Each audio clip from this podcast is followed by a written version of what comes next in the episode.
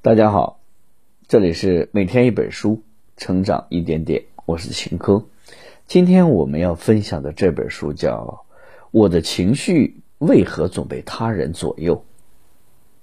我们如何不被他人左右，做自己情绪的主人？本书是阿尔伯特·爱丽丝理性情绪行为疗法的入门书。也是一本经典的畅销书。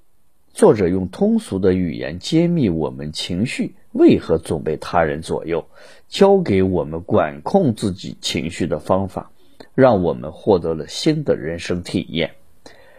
本书的作者阿尔伯特·爱丽丝是二十世纪美国著名的心理学家，被誉为理性情绪行为疗法之父。在美国和加拿大，他在十大具有影响力的应用心理学家之一，排名第二。同时，他在心理学方面的研究成果也被小布什、克林顿、希拉里等美国政要所推崇。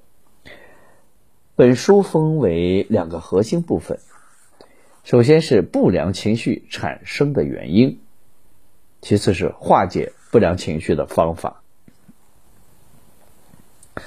下面，我们就一起来看看本书的精彩部分。大家有没有这样的经历？白天辛辛苦苦的忙了一天，终于在快下班的时候写完了方案。可是，当你把方案拿给领导批阅时，却被领导从头到尾的批了个遍。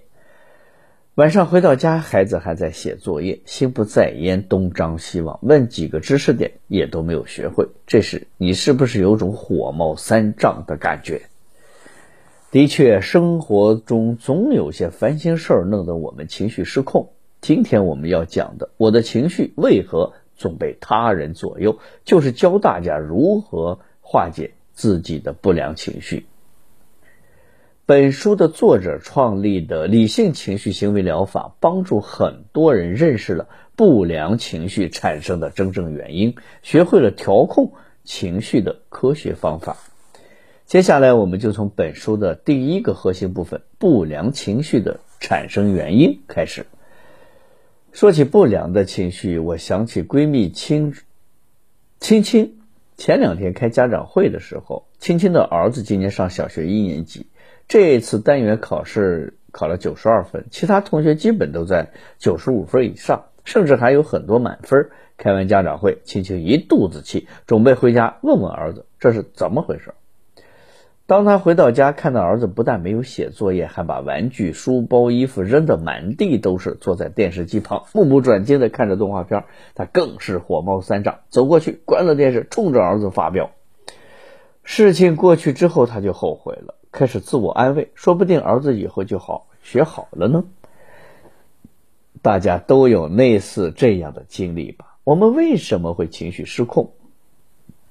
青青为什么会冲过去关掉电视，冲着儿子发飙？大家肯定会说，因为青青的儿子考得不好，还把家里弄得很脏也很乱。没错，表面上看确实是这样的。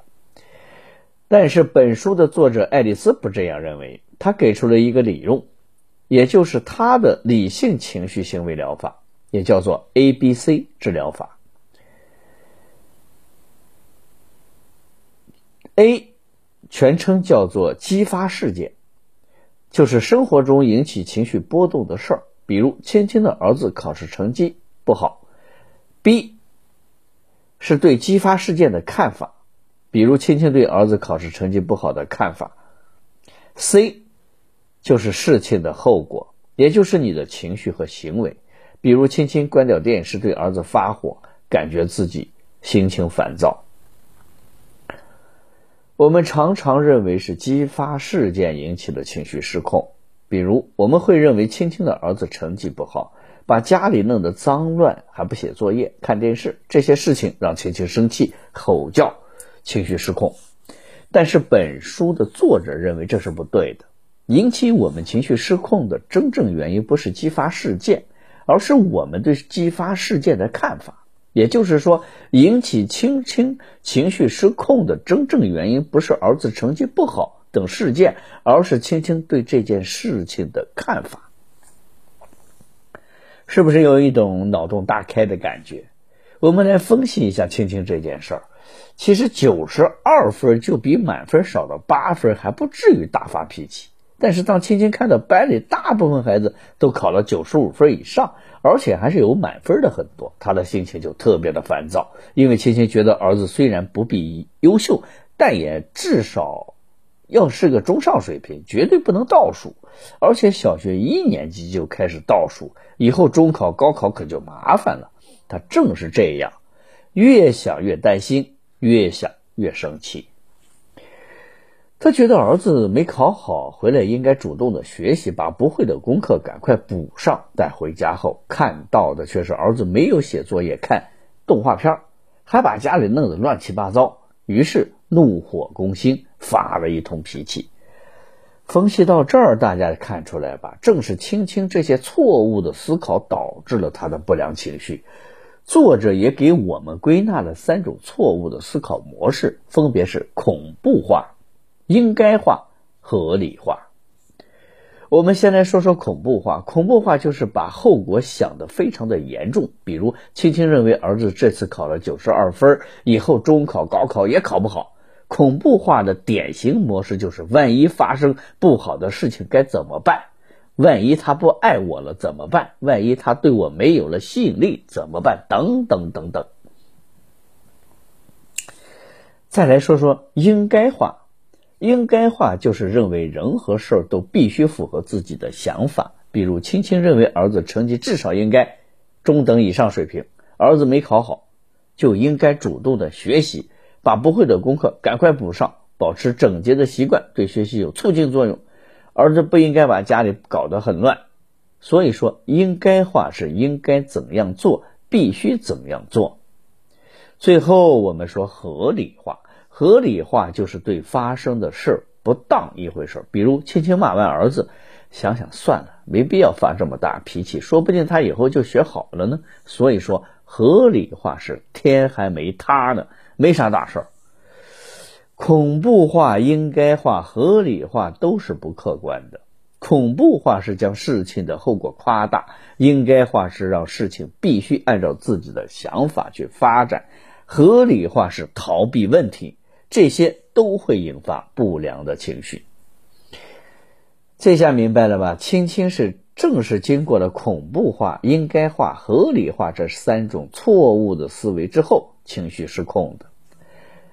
第二个部分，化解不良情绪的方法。前面我们说了不良情绪的产生原因，那么如何化解不良的情绪呢？作者给出了四个步骤。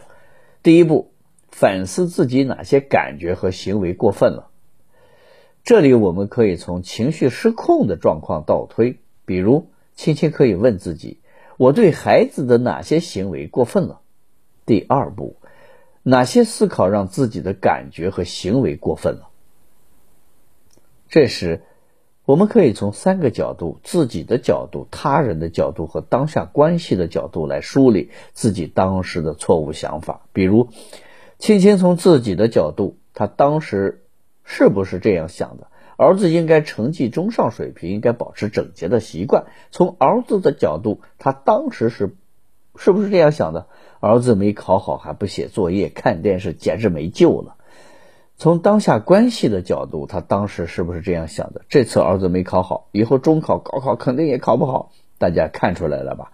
从这三个角度来梳理，我们很容易看清。自己的问题。第三步，质疑自己错误思维的模式。比如，亲亲可以问自己：儿子的成绩一定要中上水平吗？这次考不好就代表了永远也考不好了吗？答案当然不是绝对的。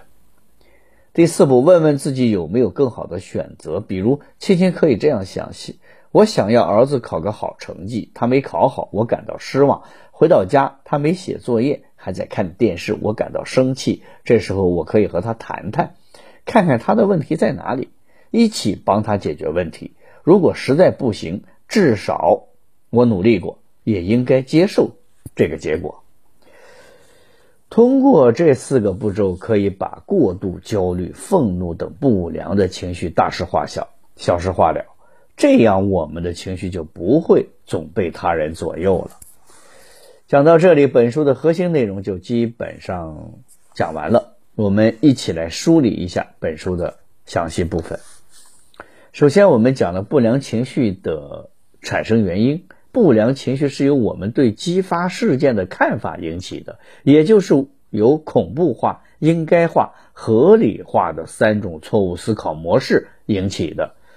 其次，我们讲了化解不良情绪的方法，主要是反思自己的哪些感觉和行为过分了，哪些思考让自己的感觉和行为过分了，质疑自己的错误思维模式，问问自己有没有更好的选择。